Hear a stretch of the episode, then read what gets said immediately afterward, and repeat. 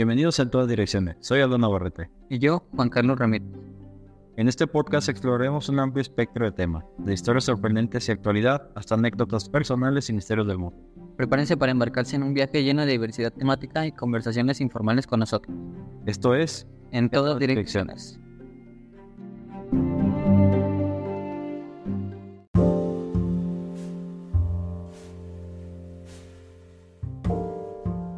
Hola oyentes de En todas direcciones. Antes de comenzar este episodio queremos compartir una importante nota contigo. En, en todas direcciones nos esforzamos por explorar una variedad de temas, algunos de los cuales pueden tocar fibras sensibles. Así es, queremos recordarte que nuestras opiniones son nuestras y que entendemos que cada persona trae sus propias experiencias a la mesa. A medida que navegamos por estos temas, hacemos nuestro mejor esfuerzo para abordarlos con respeto y empatía. Sin embargo, reconocemos que la interpretación de estos temas puede variar. Exactamente, te animamos a escuchar con mente abierta y recomendamos la descripción del oyente. Si en algún momento te sientes que el contenido es incómodo, recuerda que está bien dar un paso atrás y cuidar de tu bienestar emocional.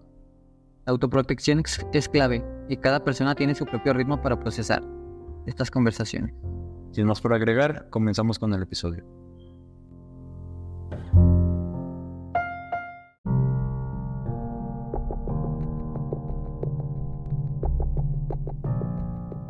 Saludos exploradores de los conocidos, soy Aldo Navarrete. Y yo, Juan Carlos Ramírez.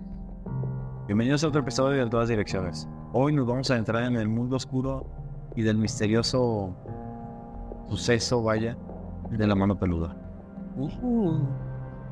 Es una leyenda que ha dejado huella en el mundo de lo paranormal, pero ¿qué hay detrás de las muertes de Juan Ramón Sáenz y Rubén García Castillo?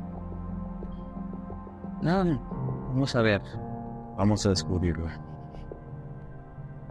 Vamos a darles un poquito de contexto histórico. Eh, pues antes de todo esto, pues vamos a, a ver unas cosas. ¿Tú los conocías de pura casualidad? No, no sabía sus nombres como tal, pero sí, sí escuchaba el programa. Me acuerdo que estaban en la radio, no sé en qué estación, yo estaba todavía muy, muy chico. Pero sí recuerdo haber escuchado con mi papá en, en, en la radio, en el coche. Y lo pasaban tarde, ¿no? Como a las 8 o 10 de la noche. Sí, ya era más en la noche. De hecho, yo, bueno, yo llegaba a escuchar de repente los radios de mis abuelos y lo llevaban a pasar. Y sí tenían sus buenas historias. sí, estaban chidos, muy buenos relatos. Sí. Entonces, pues bueno, ¿quiénes eran estos señores? Pues en sí los señores eran doctores de radio. Juan Ramón Sáenz fue muy reconocido por lo mismo. Y Rubén García Castillo fue su, su colega, su colaborador. ¿Y qué es lo que los envuelve en todo esto? Pues sus circunstancias misteriosas de muerte. Vaya, Ujú. sí estuvo bastante raro. Se los vamos a platicar en un ratito. Y pues antes de empezar también, pues tomen sus precauciones. El tema es, es algo fuerte. Y está oscuro, Bastante. caution. Y bueno, exploremos este episodio. Vamos a hablar un poquito de su legado, La Mano Peluda y su legado. Pues es un programa o era un programa muy icónico de la radio y generó muchísimos seguidores. Pero pues ¿qué lo hizo tan especial como tal? Eh, la mano peluda se detectaba por explorar historias de lo paranormal misterioso, generando una conexión única con sus leyendas. Sí, de hecho este, recuerdo que eran programas en vivo y recibían llamadas de todo tipo. Y si era, digo, había unas muy, muy fuertes. Otras también eran a veces como que ni te la creías, ¿verdad? Como de, "Ay, Sí, no, otras eran inventadas por lo mismo de que querían estar en el programa. Exactamente. Pero pues ellos mismos decían, saben que esta llamada está, vamos a un corte comercial, pero antes pues sí, indicarles que esta llamada la verdad es que no parece real. Ajá. Sí, ya a su punto de vista. No, bueno, es. Así es. Y pues como tal, la leyenda de ellos pues se hizo ya un poco más conocida por sus misteriosas muertes, por todo lo que trataban y demás. Entonces, pues más que nada es eso. Sí, de hecho vamos a hablar de eso. Este, las muertes de ambos locutores fueron separadas por un tiempo, pero ambas rodeadas de circunstancias intrigantes. Así es, digo, vamos a hablar un poquito más de esto, vamos a profundizar bien. Pero pues, ¿qué se sabe sobre las muertes de, de ellos? Estos dos personajes. Pues desde los detalles de sus fallecimientos hasta la teoría de que, que circulan ¿no? esas cosas, pues vamos a adentrarnos ahora sí en el contexto. vamos con el, con el contexto de, del fallecimiento de estos señores Échale. y pues vamos con todo lo que involucra la leyenda. Ajá. El lunes 31 de mayo se dio a conocer el fallecimiento de Rubén García Castillo, doctor mexicano conocido principalmente por su trabajo en el entrañable programa de radio La Mano Peluda, de la cual estamos hablando, donde por años se mantuvo al frente en dos periodos distintos. Uy, yo me acuerdo que sí lo comentaron, este, cuando se murió ya tendría yo unos 10 años tal vez. Este...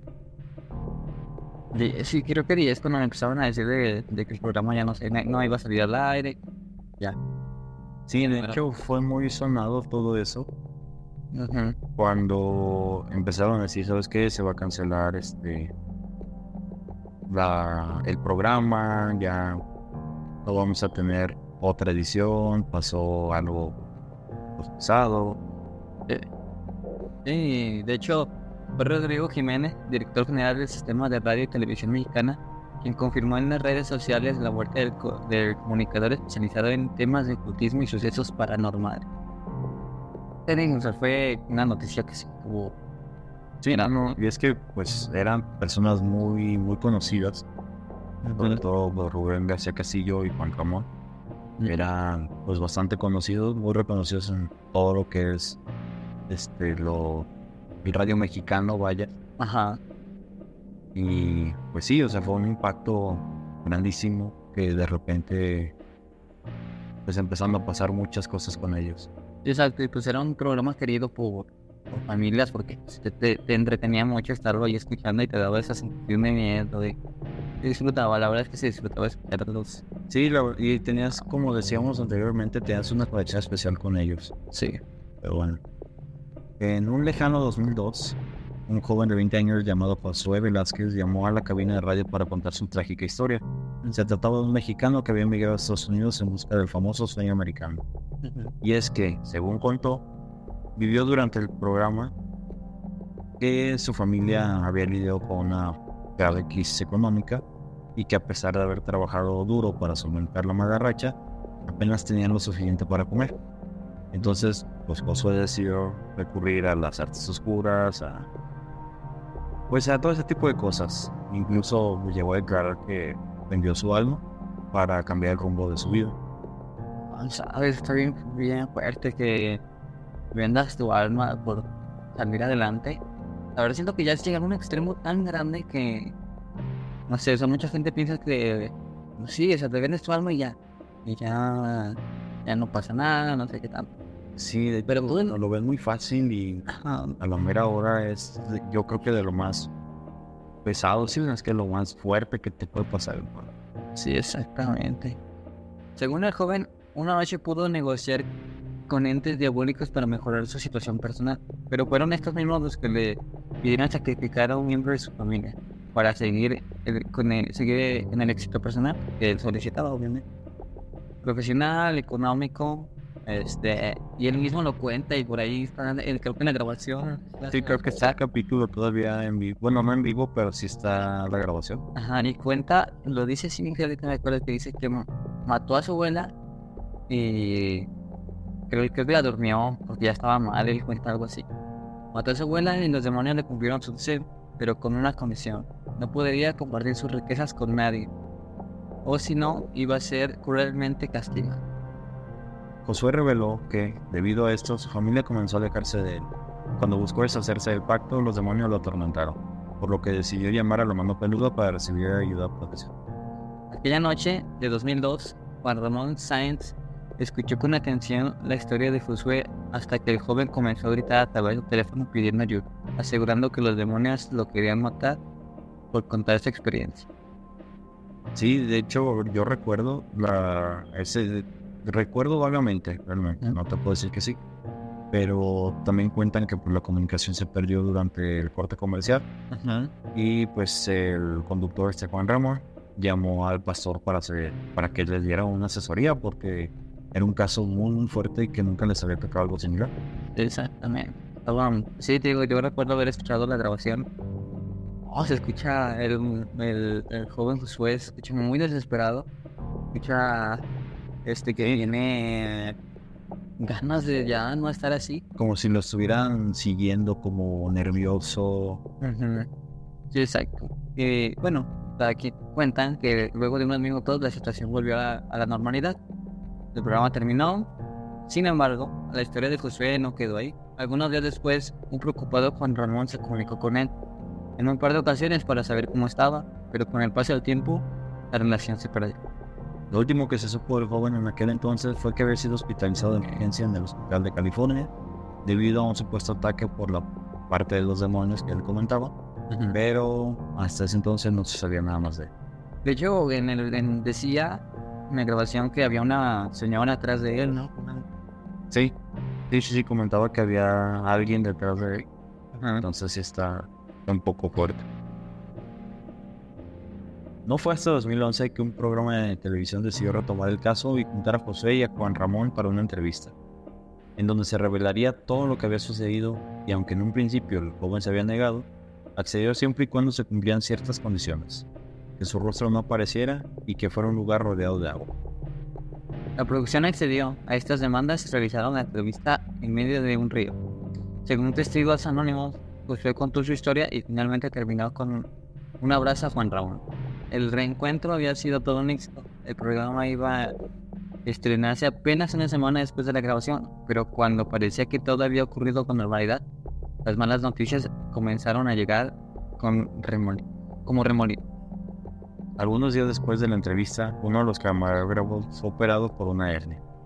El investigador del programa, Mario Estrada, Sufrió un aparatoso accidente de auto que casi lo mata y el querido doctor Juan Ramón Sáenz fue internado de emergencia por una peritonitis aguda que finalmente terminó con su vida.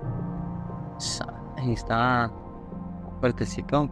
Sí, digo, según los doctores que lo atendieron, el, problema surgió por una bacteria, pero los seguidores de la mano peluda aseguraron que Josué, el joven que les habíamos comentado antes, había sido responsable de su muerte porque las coincidencias pues eran bastantitas. Algunas teorías sugieren que las exigencias del joven para poder llevar a cabo la entrevista eran parte de, un ritual para hacer el, alma de Juan Ramón a cambio de una salida rápida y cumplir el pacto con lo que ataba, el diablo. El impacto en el mundo paranormal de pues, estos señores de esta leyenda es que pues ambos eran figuras prominentes en todo lo paranormal y pues, ¿tú cómo crees que haya afectado su partida pues, a toda la comunidad, al programa de la mano peluda? Porque pues, era una comunidad enorme de, de escuchas. Pues si te pones a ver, realmente creo que para empezar, si haces algo así, sabes que tarde o temprano va a pasar algo. Porque te estás metiendo de lleno con cosas que desconoces y es así. Y la comunidad, pues creo que fue un impacto fuerte, pero creo que es algo que ya esperaban. Sí, sí, aparte, pues bueno, eh, la comunidad que tenían, como decíamos, pues es. tenían algo en común y era el, el interés de lo paranormal. Exacto. Entonces, en cuanto sale esto y luego poquito después pasa lo de estos señores, pues sí lo, lo arraigaron luego, luego a, a Josué. Sí, es que ya es lo que se esperaba. No era algo como que te tomó por sorpresa decir que que, fue por esto o esto otro. Sabes que era algo que tarde o temprano iba a pasar. Pasó tristemente. Y sí, y sus seguidores luego, luego lo afiliaron con, con Josué. Sí, digo, eh, en, tal vez en situaciones normales, de no haber sido un reencuentro, pues sí hubiera sido bueno, pues sí, fue algo nuevo. Pero sí está muy curioso todo lo que llevó a pedir José. quiero que sea en un lugar rodeado de agua. De hecho, en el video están como en una balsa, un barco. Sí, sí dicen que lo hicieron en medio de un río. Ajá, pero está raro. Eh, creo que no hay preguntar ni por qué, o sí, solo vi. Digo, en cámaras en vivo no, no se preguntó por qué. No sé si ya fuera de cámara se había llegado a preguntar. Pero realmente, pues no, o sea, sí fue muy raro y además eso de no quiero que se muestre mi cara. Pero ya estaban las llamadas, ya había fotos de él circulando. Exacto. Entonces sí estuvo muy, muy curioso todo eso. Y de él ya no sabe nada, ¿verdad? De él, si mal no recuerdo, sí hubo otro caso mediático con él, pero realmente no sé en qué terminó. De hecho, estuve, bueno, de lo poco que estuvimos investigando, Pues no, sí, sí estuvo algo, algo pesado. Y de hecho pues, sí desapareció, digamos, del ojo público Josué. Más que nada porque pues a pesar de que estaban las fotos, pues muchos no lo, no lo ligaban, vaya, con, con él. Decían, es que no puede ser él. Porque también no era muy conocido, se veía como una persona, vaya, normal. Y de hecho, bueno, hablemos también eso de el impacto duradero, duradero que ha tenido en, interés por lo paranormal, porque te digo, muchas personas lo buscaban un ritual que fuera algo así, fuera en medio de un río, cosas así que pudieran relacionarlo con, o de cierta forma con, con algo místico, no sé, algo que esas personas que están dentro de eso, si saben algo de eso, pues no se les haría raro, ¿verdad? Sí, no, no, y aparte, digo, con todas las condiciones que puso, sí, sí era muy extraño. Y pues como dicen, pues, llegan investigadores de lo paranormal pasa después de justo algo paranormal que investigaron, pues sí. Sí, está, está relacionado de cierto. ¿Alguna conclusión o reflexión que tenga? Pues ahora sí que como dice Caifanes, no te metas con fuerzas que jamás entenderás. Digo, son cosas que por desesperación no cree que, que lo vamos a sacar adelante y al final pues terminan siendo peor que el problema. Sí, ¿Alguna opinión que nos quieras compartir? Pues que, bueno, yo siempre tenía esa idea de que no hay que entrarnos o adentrarnos en ese mundo por más crítico que esté tu problema. Creo que hay otras formas de solucionarlo. Ni a la delincuencia ni a lo oscuro yo recurriría para salir adelante de un problema porque es muy difícil salir de ambos y ambos terminan muy mal. Así que es mejor disfrutar tu vida a pesar de los, las travesías y tropiezos que tengas. Mejor disfrutar. Sí, disfrutar y dejar de disfrutar porque además este dañas a tu familia, ¿no? Y a familiares desconocidos, Sí, exacto. Invocas cosas que realmente no sabes. Sí, digo, es muy fácil hablar de eso, o muchos se les hace fácil hablar de eso, pero no sabes con qué te estás metiendo. Entonces, cuidado. Cuidado con eso. Y pues, les queremos agradecer a todos por acompañarnos en, pues, en este episodio de La Mano Peluda. Es pues más que nada un homenaje hacia estos personajes que fueron muy, muy importantes en en todo lo que es la radio mexicana. Sí. Y preguntarles a ustedes qué les ha impactado más sobre esta historia. A mí en lo personal fueron las coincidencias y las muertes. Sí, creo que a mí pues el, suceso como tal, desde la llamada de, de, Josué, pues creo que es de lo que más me impactó. Pero pues ustedes cuéntenos, estamos en Instagram como en todas Yo soy Elena Navarrete. Y yo Juan Carlos Ramírez. Y hasta aquí el episodio de hoy. Nos vemos. Bye. Bye.